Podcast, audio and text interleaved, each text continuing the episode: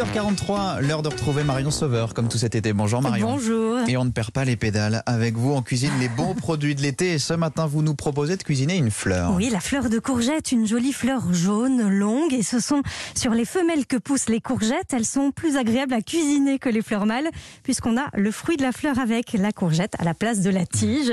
La particularité de ces fleurs, c'est qu'elles s'ouvrent très tôt le matin. Dès que la chaleur devient forte, elles se referment. C'est l'idéal à cette heure-ci. Allez-y, les cueillir si vous en Sur le marché, choisissez-les donc ouvertes si possible, surtout bien jaunes. Et ce sont des fleurs très fragiles. Il ne faut donc pas attendre pour les cuisiner.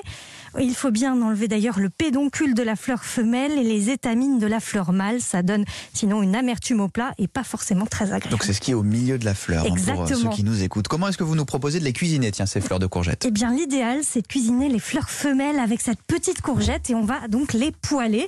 On va commencer par euh, faire suer des échalotes émincées avec un petit peu d'ail. On va ajouter ensuite délicatement les fleurs avec ces fameuses petites courgettes. Il vaut mieux que les fleurs soient disposées au bord hein, de la poêle pour ne pas Et on ajoute une petite tomate en dés, un brin de romarin, deux brins de thym et on cuit à couvert. Voilà, pendant quelques minutes. On sert avec un petit peu d'huile d'olive. Vous pouvez même émietter du chèvre.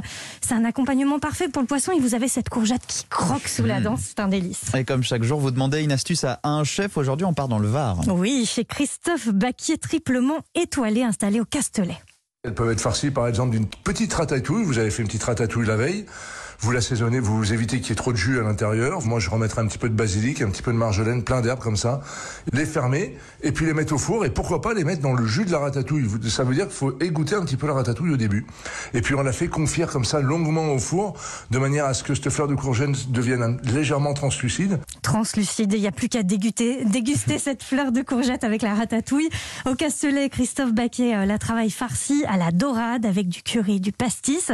Elle cuit très longtemps avec un bouillon de langoustine et de tourteau. C'est vraiment un très bel accord terre-mer. C'est donc au Castelet dans le Var. Est-ce que vous avez une autre adresse pour déguster cette fleur oui, de courgette à Tours, pourquoi pas C'est au Haute-Roche. Le chef Didier Edon prépare des fleurs de courgettes farcies en beignets et elles accompagnent un homard qui est travaillé dans sa coque et servi avec une béarnaise. Donc ça se marie bien avec les poissons, les crustacés, les fruits de mer, les fruits de mer, cette fleur de courgette. Merci beaucoup Exactement. Marion.